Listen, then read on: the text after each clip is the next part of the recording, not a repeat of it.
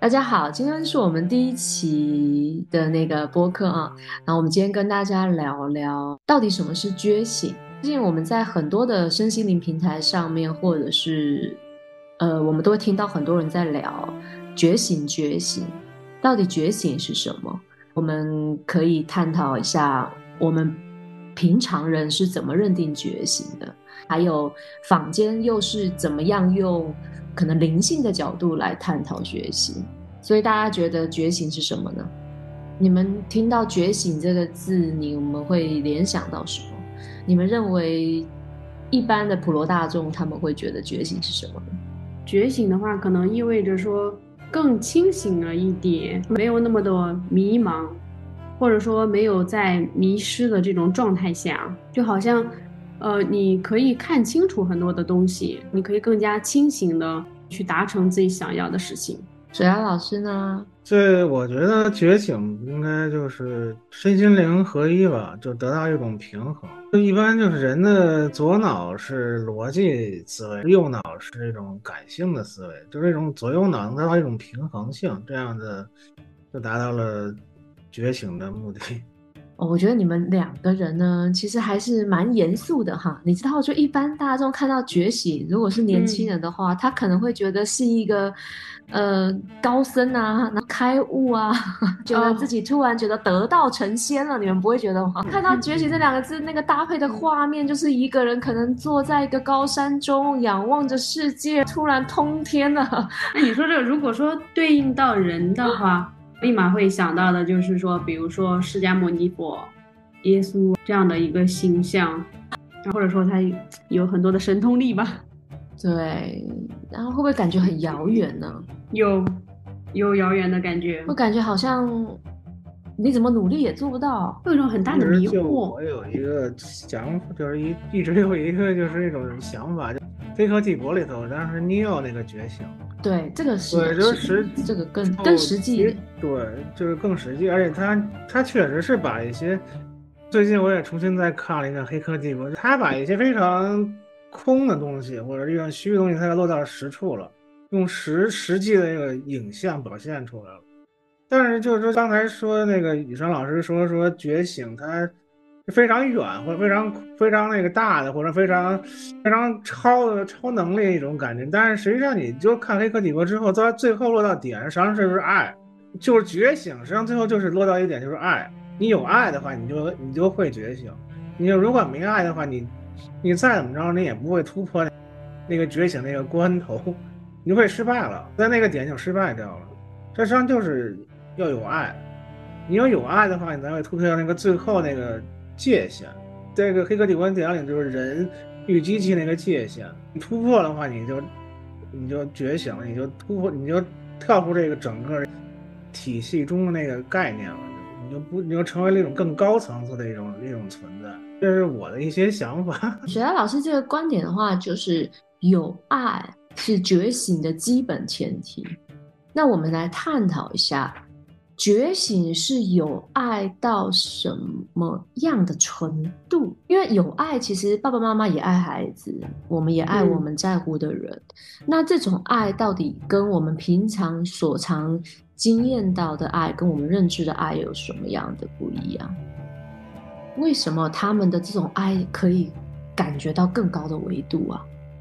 那我们回到刚刚那个水瑶老师讲的，就是左脑跟右脑的平衡。其实理性的思考有的时候是比较不带情感的，就是如果我们去训练我们的逻辑脑的时候，像我们科学实验，我们就不希望感情用事嘛，去得出一些数据。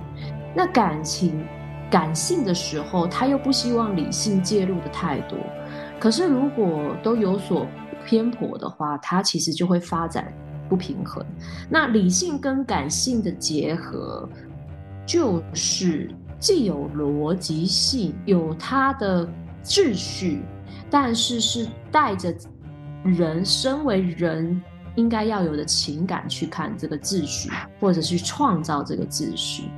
那所以就是理性跟感性的平衡，左右脑的一个整合嘛，最后得到一个一的感觉，就完整的人。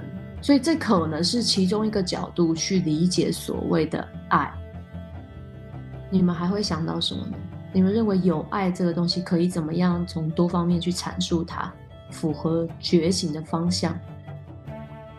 其实我觉得，就刚才那个雨生老师说，就是父母的这种爱，它实际上也是一种很很高层次的爱，只不过就因为 现实世界把把我们都给限定住了，让我们都是从小受到这种逻辑思维的一种训练，让我们不敢于去表达爱，表达一种真诚真诚的爱，就真正真源自于自己内心深处那种非常原始的那种的爱的冲动。所以很多人就觉得，父母的爱或者这种生自然中的爱，非常非常的平平淡或者平庸。但实际上，都从我来，就我最近的一些看法，就是我觉得所有人都这种爱的能力，都有爱的能力。所有人的爱，这种爱是它不分不分层次的，它只要是有爱，它都是很高的一个层次，它都是无私的那种感觉。而且刚才说是一，加上 neo，它。英它是 N E O，对它反反反过来就是一的意思，而且这个 one 在这个英语里还也有救世主的意思。比如老子讲的就是一生万物，一生二，二生三，三生万物，它是一个循序渐进的过程。那反正非常，实际上一是一个最根本的，包括计算机上讲一零一零一零这个东西，它就是非常简化的，把，但是它是非常有很高的一个智慧在里边的，只不过是因为咱们。的这种训练中，这逻辑训练中，把这个情感东西完全给剔除掉了，所以让大家看不到这部分。作为觉醒，实际上就为了让这个情感跟逻辑之间有一个平衡，性，让大家都能看到，大家也看到这个 原来是这个样子，不一样，那就是哎，那非常高了。这是我的一些想法。嗯，水来老师这个角度的话，倒是符合一个觉醒的一个形态哈。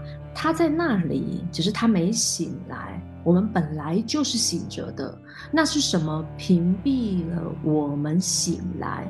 刚刚有讲到的是理性的压抑，然后让爱的本能出不来，让爱的本能可能不被这个世界所允许，有呃别人所期待的规则，可能让我们被影响了，有可能。而且觉醒它是一个只需要你去解除那封印的。一个比较简单的事情，这就感觉特别的接地气。我其实只是没醒来，我其实准备好了，或者是我发现到底是什么让我睡着了，我就能醒来。这样想就特别的接近，非常的阳光。对，关于爱这个部分呢，我想到的是说，呃，没有限制，或者说我们现在经常听到的无条件的爱。就当我们爱的范围可以越来越广，就没有什么设限，不是说因为你是我的孩子，所以我爱你；因为你是我的家人，所以我爱你。我们更更加的广而泛之吧。嗯，我们看到随便街上的一个人，我们都可以去爱他。比如说像特蕾莎嬷嬷那样子，他爱所有人，他爱的范围是越来越广的，越来越大的。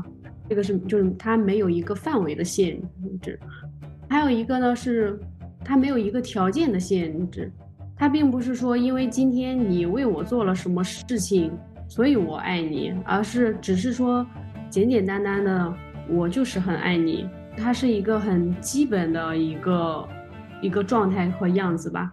然后包括前面讲的所谓的感性和理性，我会觉得说。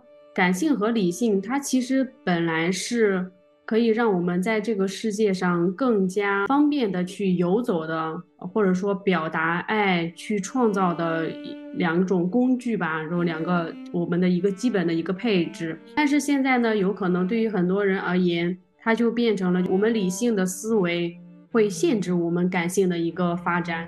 就比如说，其实我们从感性上来讲，我们是很想去爱的。但是呢，我们这个时候理性的头脑就出来了，就他得是什么样子的，我才我才可以爱，或者说我必须要怎么样子，我才值得被爱，有了很多个限制。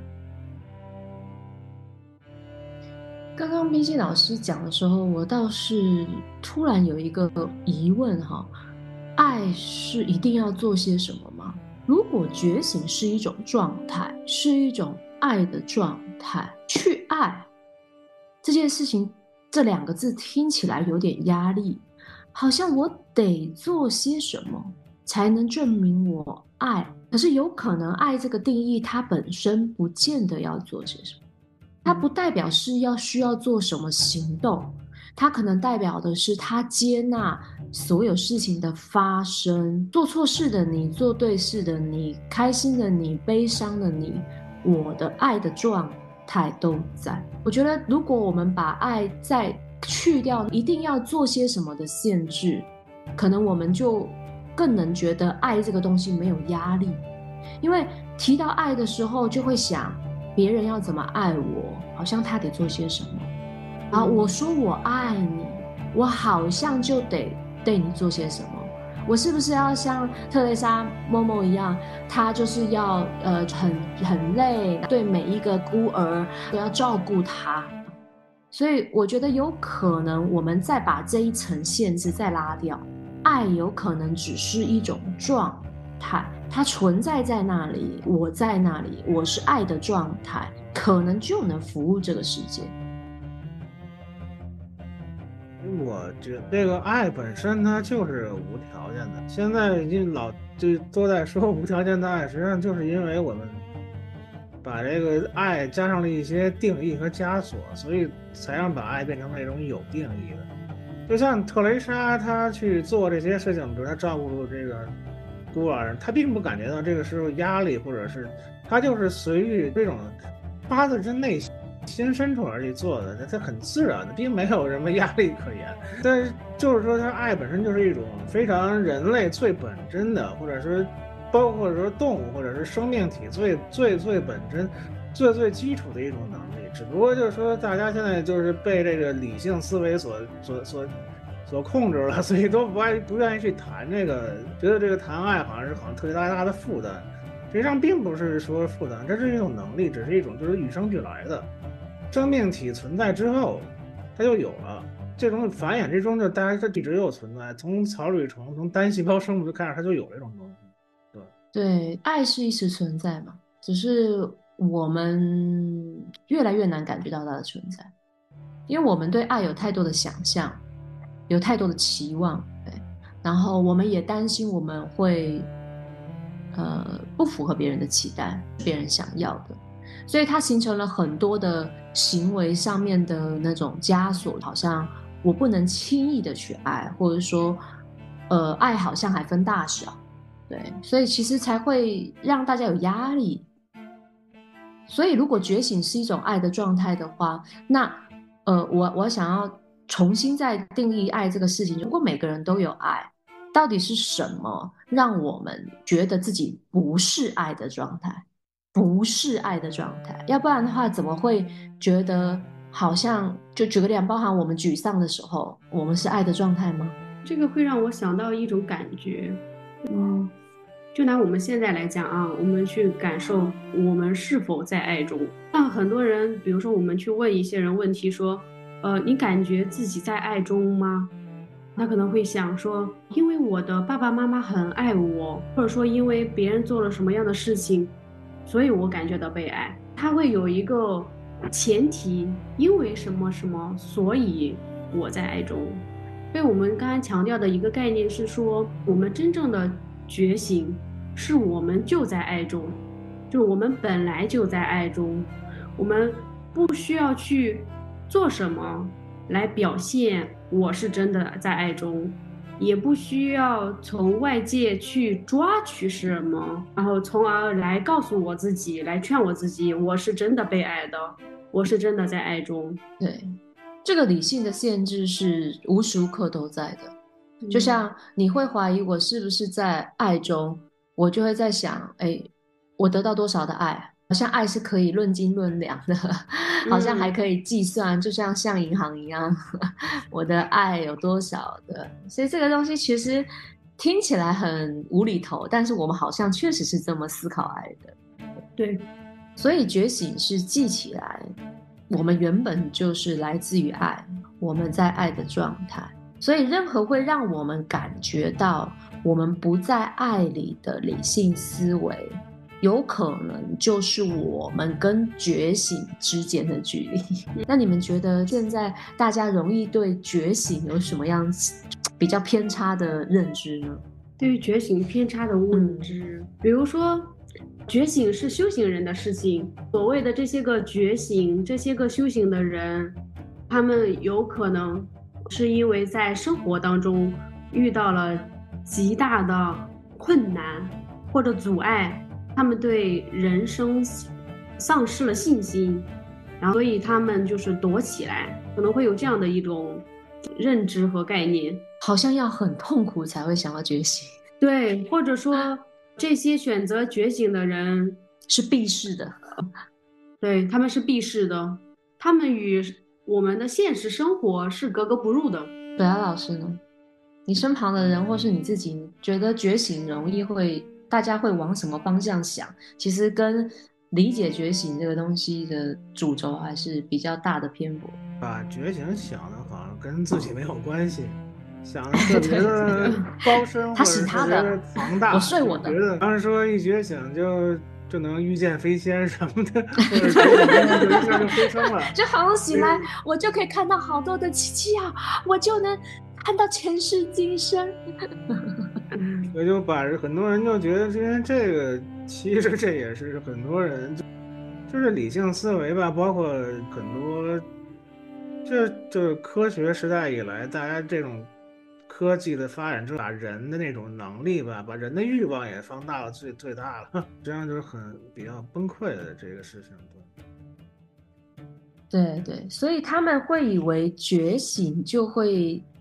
不再烦恼了，我就会发生一些奇迹。对觉醒有很多的期待，对，确实。但是觉醒其实不是什么，嗯，就是奇幻哈、神秘的事情。其实它是可以特别的落实在生活中。你会开始觉得你常常处于爱的状态，不会常常觉得有那么多的烦恼啊，那么多的不舒服。对，它其实是特别贴近的。可是，好像容易把觉醒就跟宗教啊，就跟嗯解脱这种很严肃的语词放在一起去想象。而且觉醒它其实一该应该是一直一直一直发生、持久的一种状态，因为觉醒它。不是一触可及的，不是瞬间一个顿悟，你就觉得啊，这个世界为我所有，我就是世界，世界 就是我。这种这种，有一点这个叫什么？过于，就好像一个终点，你知道吗？就觉醒好像是有终点的。我当有那种感悟之后，我一切就不再是烦恼了，我就解脱了。这其实是一个。更徒增烦恼，所以我们刚刚在讨论，我们其实非常鼓励哈，大家可以用更新颖的一个角度去呃看觉醒这个事情，也去真的在自己的生活中落实。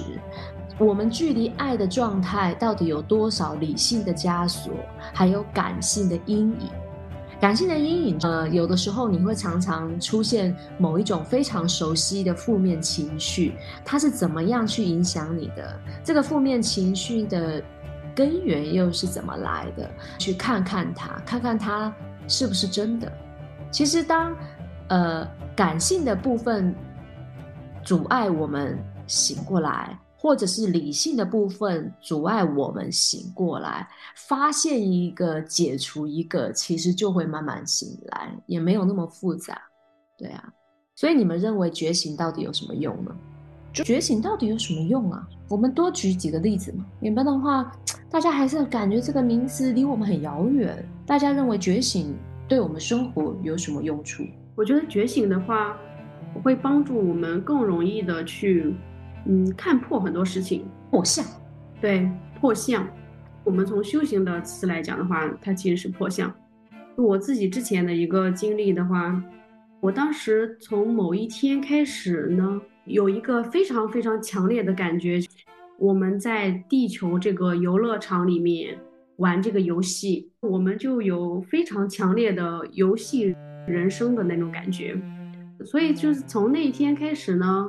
就当我遇到一个困难的时候，这个时候我首先我冒出来的一个念头是，哦，这个游戏的这个关到底是什么？怎么破的？怎么破关？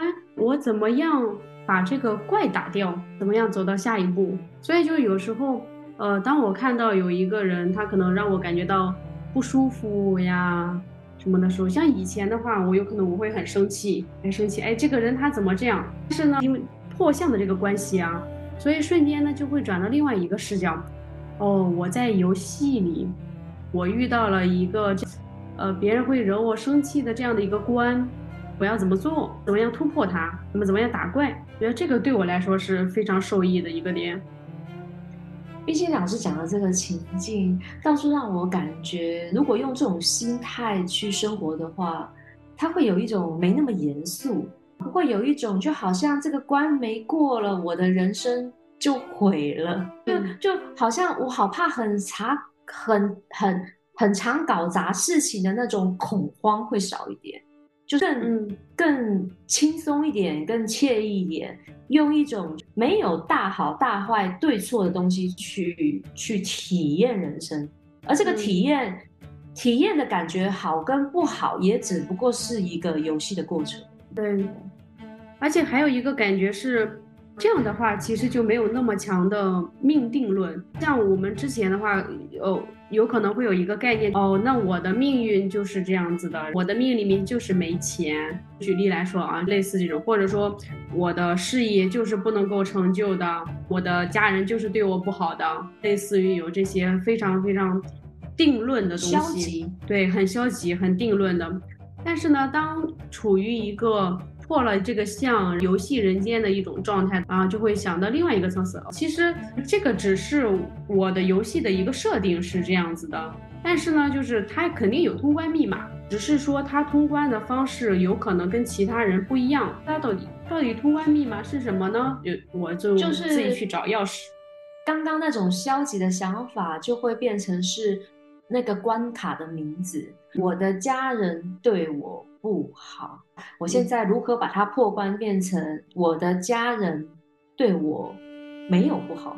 哎，理解吗？其实有可能只是我们没有破那个关，对对，但是不是改变家人，是从更全观的视角去看这整个事情，卡住我们觉得我们家人对我们不好的那个信念是什么？又或者是，如果我们的家人对我们真的不好，这是一个没有办法改变的事实的话，我们能不能不再觉得它是一个关卡？这件事情不会再障碍跟左右我们的人生，就我们不在乎他们对我们好不好了，我们一样可以创造我们的世界。所以每个破关的方法有，你认为它已经不再是关卡，另外一个就是这个关卡转变成另外一种状态。雪瑶老师呢？内心的一种平和的状态吧，还有一种自由自在的一种感觉。就就其实你如果老是用那种呃逻辑思维的东西去压制自己的感性思维，实际上就很多事情都想不明白，会钻牛角尖，而且就觉得为什么会这样，就为什么会这样？有时候有些东西就是，比如说你觉醒，或者说你在走在觉醒路上之后，你用这个。灵魂层面这个东西去理解很多事情，你会发现就豁然开朗，就不一样了，就真的是就 就把有几个终极的问题，我是谁，来我到哪里去，这几个三个三个终极问题，你就会突然觉得好像有答案了，就这种感觉的很就非常的轻松吧，或者有意思，我有一种真的是觉得好像自己整个人就轻盈，而且就。就不再以一种像以前那种完全就是我就是要找一个根本的一个答案那种感觉，而现在就觉得发现，哎，这可能它就是存在于一种变化之中的，你每天都是不一样的。你从你用你的你打你你让你用的你的那个左右脑之间，它是一种连接到起来了，你就这样，你就不不用再单一的用，比如感性思维去想，现在就非常会情绪化，不是。纯粹是理性，所以那就非常压制，非常非常非常压压抑。你两个融合在一起，非常平和，非常轻松自，非常自在，非常轻松自在那种感觉，非常非常，感觉就非常的舒服啊。对。那水老师这个东西的话，我就在想，所以觉醒或者是爱的状态是一种动态的变化状态，它是没有终点的，它是没有一定要有一个答案的。所以，如果放在要找到生命答案的目的，哈，一直活在一种为什么我们要活着？我是谁？我去哪里？我为什么在这里？处于一种好奇探索的问号的状态，能可以保持在这种变化中和很安定的话，其实会特别的自由自在，而且一直保持问号，才是活跃的、有生命力的，才会对觉醒有更多的自由自在的扩充，就是扩展。它不是就只有现在这样，它还可以体会在更多、更多、更多。对，它是特别的蓬勃的，特别的让人家感觉有生命力的。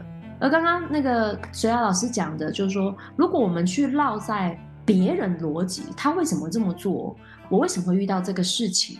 一直在盘外在，更远离核心的逻辑，那是完全没有解的，没有解答的，也没有解脱解套的。可能性，因为那个逻辑是永远盘不完的。可是，如果盘好我们的核心，我为什么要活着？我现在生命的意义是什么？我我我想要体验什么？就简单很多，能量就不会耗损在去探究一些其实跟自己的核心距离比较远的事。对，可是我们要接受动态的，我们就动态的灵魂，灵魂是灵动的。它绝对不是一个固定在那里的，呃，摸得到、碰得到的。可是我们一直要安守在灵魂那种活跃、爱、流动、宽广、有生命力的那种状态。有这个生命力的状态，不会给他冠一个帽子，你就是长这样，你就该是怎么样。我感觉到有一个很大的区别，好像有一种之前的状态，可能是，哎。我必须要去哪里？我必须要是什么？我必须要从哪里来？是的，就是，但是就不在当下。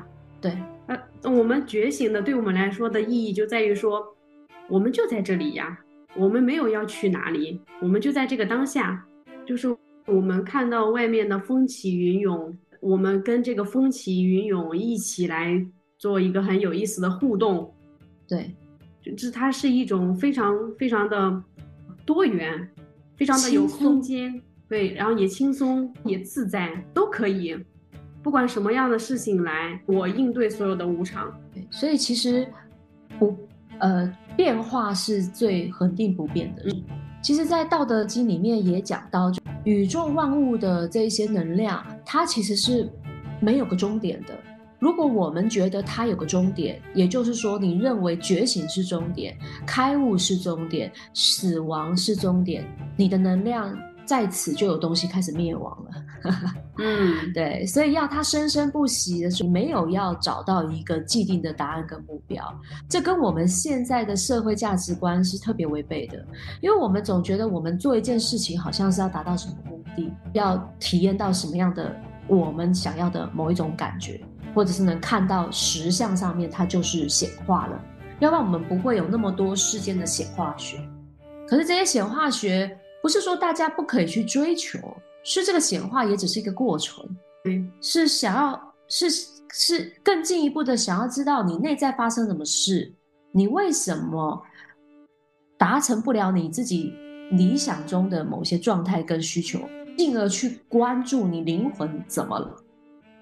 因为你感觉好跟感觉不好都是灵魂的事，所以它其实很多就是一个成住坏空的一个过程，或者我们用一个更形象的比喻，像那个种子播撒下来成长，然后后来收成，然后它有一个果实，但是我们不能够执着于这个果实。如果说我们执着于这个果实的话，这个果实它会崩坏的。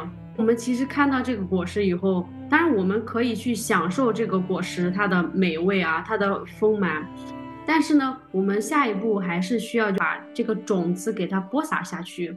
你得留一些种子，让它去生生不息的去经历这，嗯，成住坏空的这样的一个过程。对，我自己对觉醒的话，其实，嗯，我感觉到我会时时刻刻想要练习，在此时此刻，我是否是在爱的状态？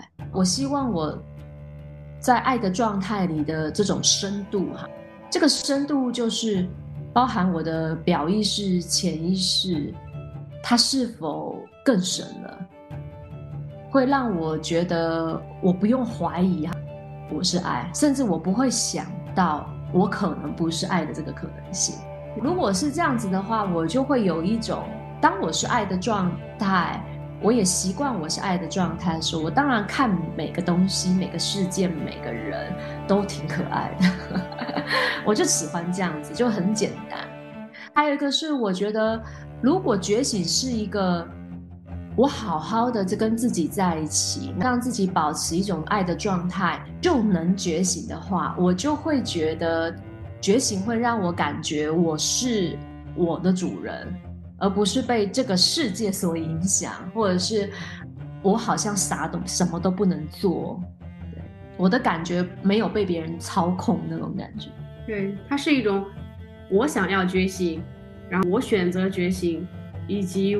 我在觉醒的路上的那种感觉，而不是说只跟我有关。对，不是说我就我被世俗啊价值观呀或者外在的所有一切逼迫，或者被痛苦逼迫。对，所以你说前几天呢就想了一个一个一个事情吧，你看你这所有的东西吧，你买的家具啊或者是什么电器，它都有说明书，但只有生命是没有说明书的。所有的生命它都是一种肆意生长的状态，你没有任何的说这个你种一棵树，或者是养一养一只猫养一只狗，它会出现什么状况，你实际上是不知道的。这就是就是也有一就有一句话就叫世界上没有同样的两片树叶，就是生命它是完全一个奇迹，可以说是，所以它你是不能完全用理性思维去考量生命的存在的，生命就是无常的，它就是。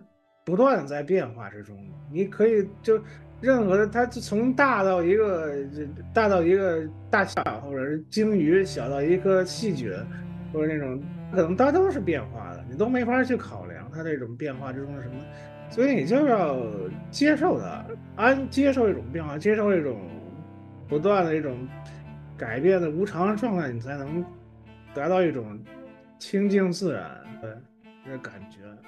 对对。我们今天差不多也到尾声了，就想用一个就是很轻松的方式来给大家一个小提醒：是游戏要好玩，其实是要有限制的。如果没有限制的游戏的话，你知道会怎么样吗？就像我们是天人，我讲的就像神仙一样，他只要想，只要做，就他只要想，他就能成真。像说他想一个美味的佳肴，美味的佳肴就出现了；想要飞，他就飞。这个是没有限制的游戏。说真的是那种状态的话，其实就不好玩。但是我们既然身为为人哈，我们是一个人的物种，我们在一个有地球引力的地球上，它一定有符合这个世界的这个规则跟它的一个限制。所以地球这个游戏好玩，就因为它有设定。所以如果我们大家把觉醒就当成是一个游戏。好好的去感受一下这个设定限制，在这个限制中去把这个游戏玩的最欢啊，玩的最高级。我觉得用这样的角度去看觉醒这个游戏是特别的，呃，好玩跟有趣的。一个好的游戏，它必须得有一个边界，边界感。这对就对，实际上任何的设定它都有一个。边界的边边界感的事情，能说它没有任何的一个边界，那那那就是没有任何，就这真的就完全就是无从 去考量这样这种这种东西就是恐惧感，这是深层的东西。一个好的游戏总是要设一些关卡在那里。对，也会有一些基础你不能违背的，像说你不可以跳关打啊，你不可以就说要单挑谁就抠谁出来，直接挑大魔王关，那肯定不科学嘛。游戏可能它的设置跟它的进程，还有你你身上配备的限制嘛。你这你这辈子长的是一百五。用我们最后就用一个游戏的心态来看觉醒吧，大家也不要把觉醒想那么严肃。之后我们也会呃持续的聊聊觉醒这个话题，让大家能用更轻松的方式，更贴近生活的去理解觉醒，好好的玩玩觉醒这个游戏。对，期待大家下次再见喽，拜拜，拜拜。